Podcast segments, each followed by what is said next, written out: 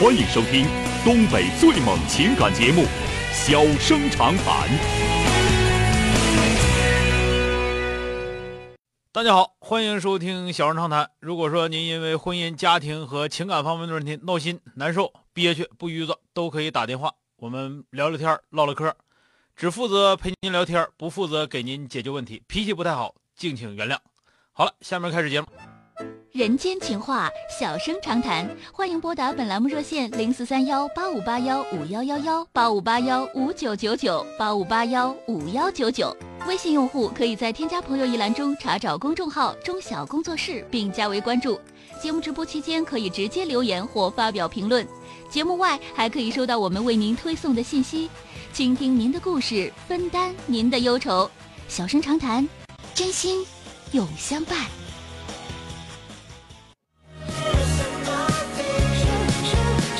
打进八五八幺五幺幺幺的这位女士，喂，你好，哎，你好，是我吗？哎，是您，电话接进来了，我是钟晓。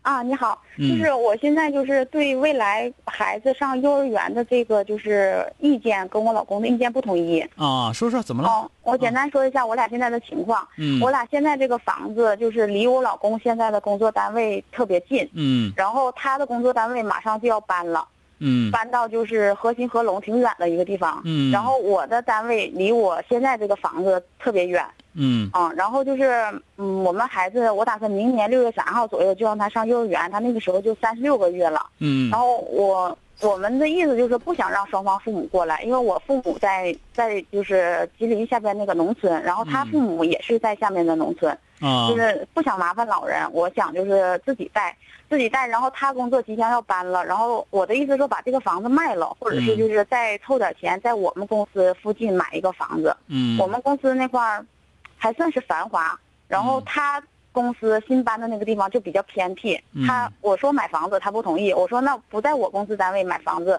然后在他们那个单位附近买也可以。他说嗯不行，那边太偏了。现在嗯就这个问题，不就是能不麻烦父母，不想让父母带。嗯，他的意见也是不想让父母带，对吗？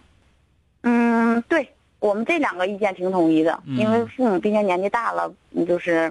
而且就是两个人都在，就是两个人也是个伴儿，就不涉及到那个养老的问题。他看孩子不？现在孩子没在我们两个的身边，都在老人那块儿，就是给看呢。啊，那你这个事儿，这个事儿你就说，比方说，就是你一定要在你单位旁边买买买房子，或者说在他单位旁边买房子，你们考虑的不得首先考虑小学吗？你不能首先考虑幼儿园，对不对？嗯嗯因为幼儿园基本上，嗯，你找个差不多的地方就能都能有，是吧？你要说你住那地方有一个好幼儿园，你要说合龙那头儿好像核心那头儿好像是，就是好的也也也也也相对而言差点劲。室内的话，这几个大区基本上都有比较好的幼儿园，是吧？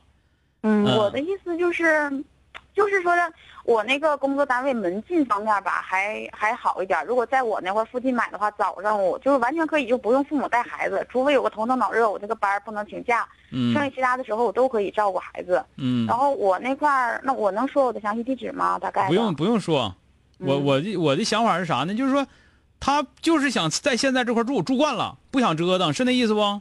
嗯，他就说你有多大能力，就是不太建议就是花钱，就是也可能也跟住惯有关系。然后他也嗯不太建议就是说的再买房子。那他看孩子不？他要看孩子，那他咋的都行。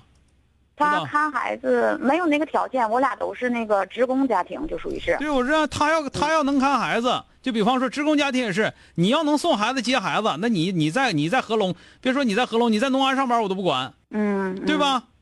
这个事儿这个事儿得跟他说好了，你别整到最后我送孩子贼费劲，各方面都费劲，完了你一整哎我工作忙我住的远呢，我怎么怎么地，那能行吗？是吧？嗯嗯。所以说然后还有，然后一说到这块儿吧，然后他的意思就是说，嗯，那就孩子晚点上学吧。实在不行的话，就是说在父母所在地，就是我们孩子在老人那块嘛，在老人所在地让孩子上学。但这个我不同意，因为我感觉，那你毕竟生了，你不能总那么麻烦老人，嗯而且孩子离开父母也不行。嗯，反正我我的观点就是说呢，现在你比方说他觉得什么都省事儿，因为啥？因为你们俩一直没看孩子，嗯，对，对吧？你一直没看孩子的话，你就就怎么讲呢？你就是不是？听明白没有？嗯嗯哎，行了，其他的我就其他的我就不说了，因为你想现在想的，和到时候如果说一旦有孩子，你要做的你要做的很多东西它都不一样。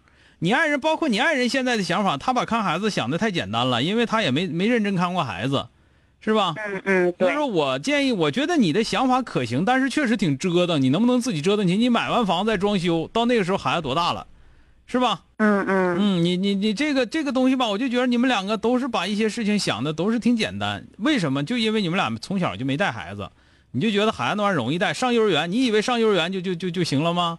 上幼儿园之后，小孩往往是上了幼儿园之后就开始有病。头一年有可能就是，比方说啊，就是一年，比方说上十个月的幼儿园的班儿有可能他能上四个月就算不错了。你知道吗？就是一小孩原来的时候在家里他他没有交叉感染，那一旦上上幼儿园了就开始了。幼儿园孩子经常经常性的幼儿园一个班就剩六七个孩子，嗯，那你这个我你这方面你得做好这个准备啊。嗯，前期肯定是老人帮着辅助，但是后期的时候嗯就，你说是那么说，到最后还得靠老人嘛，这不是？还得靠老人啊。对呀、所以说我觉得你这块儿吧，你想的挺好，他这头呢就是比较懒，一听就是比较懒啊，那个不想动弹，然后实际上来讲，他还是想靠老人，就这么个状态啊。嗯你也琢磨琢磨，你到底是是你想的跟朵花似的，到底到底能不能做到？你要做不到的话，你就真就改老人那等等整到上小学就得了。你要说我不行，我就必须得自己带，那你就是你就先先整来，你也自己带，你试试啊。你要不要不然呢？反正反正就是像你说的，都挺远的，遭点罪，遭点罪也有遭点罪，人家孩子也上学了，这都一样啊。你就是不想让老人带嘛，关键是。嗯，我知道你不想让老人老人带，你也未必非得搬家，你不搬家一样也能不用老人带啊。但是话说回来，你搬家这个事儿我不反对，这个这这别再说烂套了啊，重捋一下。嗯嗯你搬家这个事儿，比方说你想在你们俩任何一个人单位旁边整一套房子，哪怕租一套房子在那儿住，这都可以，这都没问题啊。哦哦，听明白没有？但是呢，就是这个事儿是不是你想的？说我买一套房子，完了我装完之后就去住去，孩子那么大点儿你刚装完房子搬家能行吗？是吧？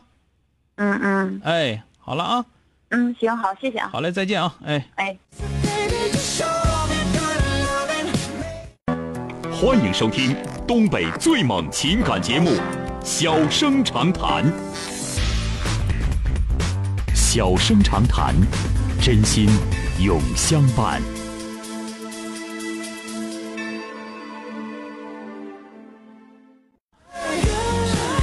来迎进的是打进八五八幺五九九九的这位女士，喂，你好，哎，你好，钟老师是我吗？哎，你好，喂，你好，哎，钟老师哎，啊，我想让您帮我看看，就我这件事我做的到底是错了吗？啊，怎么 我表示的我有点紧张啊。啊，这样，我今年四十岁，我宝宝九个月，嗯然后呢，我有一个婆婆，公公去世了，公公去世十十一年了，在这十一年呢，我一直雇的保姆伺候着我婆婆。啊，我也有一个大伯哥，有个有个大表大大哥，嗯他在外地哈。嗯然后呢，呃，从我怀孕的时候，嗯我婆婆就病情加重，她糖尿病什么的，她也不忌口。嗯然后呢，就加重了，就引起心衰了。从我怀孕开始，我婆婆就经常住院。嗯，然后呢，这时候呢，保姆就是她不不好伺候了嘛，保姆就不干，就人家就不干了，不愿意干了。哎，对对对。嗯然后后期也发，后来那邻居也说了，就是她我婆婆就管理不了保姆，经常是保姆做主的，就是吃什么呢，你还是怎么地呀、都是保姆做主。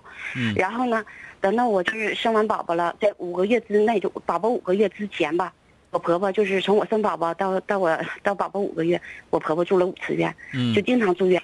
嗯然后我老公呢，就工作特别忙，就是基本就不太回来，嗯我就实在我就没有办法了哈。嗯然后我就给我婆婆没办法，就顾保姆顾不了了，顾不着了，然后就给她啊送到老人院了。嗯现在什么问题呢？就是我身边，我们我现在生活的这个比较偏的一个地方哈、嗯我生活的这个地方呢，就是我们是一个国企，嗯，就住在这个小区，就是吃喝都在这上班啊、工作呀、嗯就是生活都在这一个圈子里头。嗯大伙儿就是特别年龄大的，对我反对反馈的意见就是大伙儿都说我，说我这人不孝顺嗯啊，就各种的那个啊非议啊，嗯对我压力特别大。尤其是前一阵子，能有两个月吧，嗯我们主管厂领导然后找我们联络谈话，现在不都都都实行这个吗？哈，有这个要求吗？嗯他谈话的时候就说了一句要孝顺老人，嗯，呃我心里头就挺不舒服的。找你谈话，不是专门找我，是找我们，就是我们就是我他手下这几个中层，他就找他谈话嘛，就就有这么一个安排。嗯，然后单独谈讨论了谈了一次，就是单独说了一句要孝顺老人。廉政谈话的时候跟你有，什么关系？要要孝顺老人这个事儿是全国要求的，也不是光你的事儿。我就觉得钟老师，你就觉得人家说你呢？你多了个啥呀？成天人家说你呀？因为我们廉政谈话吧，以前也谈过，从来没谈过孝顺老人这这。孝顺老人，保证夫妻和谐，这个廉政谈话里一直都有。但是现在吧，就是我生活圈子里的这帮，就是我们这八九百户吧，嗯，就是这些老人，很多就是反馈回来的。哎，就是没有，八九百户能有能有四五个人、五六个人说你就不错了，你就太拿自己当回事儿了。我跟你说，那倒不是钟老师，因为我们这一圈子吧就这么大，啊，就那么大也是个小县城。因为他们也没啥事儿可干。你这个事儿吧，我跟你俩说，他说你孝顺，他也不给你开支，是吧？他说你孝顺，他也不能给你来伺候老太太来。到最后，你孩子孩子伺候不了，老太太老太太不了伺候不了。是而且这个事儿，他儿子都没说啥，他大伯你大伯哥不也没说啥吗？我大伯哥人也不接我，我原来就寻思让我哥先接走，我把孩子带的，嗯人不接，没办法，对呀。说这个事儿，这个事儿是儿媳妇不孝顺吗？但是这个事儿是儿子不孝心。顺。我跟你俩说，你这个人呐，你就干不了坏事儿，心虚。你这种心你你这种心虚的人呐，我跟你说，你成不了啥大事儿，你干不了啥，啊！是吗？我就问你，就这个事儿是是儿媳妇不孝顺，是儿子不孝顺？我就问你这事儿，你说是，我知道。是吗我其实他那儿子不孝顺，这个锅儿子不孝顺跟我儿媳妇有什么关系？听明白没有？嗯，我就这个心里头就觉得挺是个结，挺憋气，挺憋气的。你憋啥气？我问你，你跟谁憋气？跟谁憋气？你揍谁去？行吗？你就问谁说我不孝心了？你你就挨个，你不不就八九百人吗？你一天找几个？完到最后说这哈这媳妇孝心是孝心，精神不好了，是吧？你我这么说，你这么说，你要还听不明白的话吧，就是你自己把自己掉到坑里去了。嗯，你就自己太拿自己当回三四个月了你你自己嗯太拿自己当回事儿了。你们家伺候不伺伺候不伺候老太太，跟人别人家到底有没有关系？我问你，跟人家有关系吗？啊，跟任何人都没有关系。跟任何人都没关。系。任何人说啥事儿，说啥话，你也可以说别人是一样的，谁都说，乐说说去呗，跟咱啥事儿啊？听兔子叫唤，讲听拉拉鼓叫唤，不中黄豆了，对吧？那钟老师，我对这件事应应该是没错吧？我真是没有精力去照顾他你吧，我跟你俩说，什么对错，过日子没有对错，啊。知道吧？过日子现在就我只能这么干了、啊！我要想干啥，我倒想，我还想让给我老公公整活了呢，我没那能干，对吧？嗯，是不是？你想的事多了，别人讲究讲究别人的人，你看他自己干成啥样了，对吧？人真正干的没有讲究别人的，是吧？所以说你这块儿啊，你就是你自己的心理压力，完全来源于你自己。完了，你自己吧，太拿自己当回事儿了，总以为别人谁说啥都说你呢，你算个啥呀？人没事说你，说你给开支不？啊？闲着没事说你干啥呀？再说谁乐说谁说去呗。说完之后他自己咋的？多长俩零件啊？还是你能少俩零件啊？对不对？这家人家，我告诉你，你们家人家孝不孝心啊？你家人家不孝心，但这不孝顺真不是说这个儿媳妇不孝顺，这不孝顺是这俩儿子不行，听着没有？嗯，听着了吗？听着就得了，别的你别管了啊，谢谢董老师。别的啥也别说了，再见啊！哎。嗯，好。嗯好了，今天就到这儿，明天接整。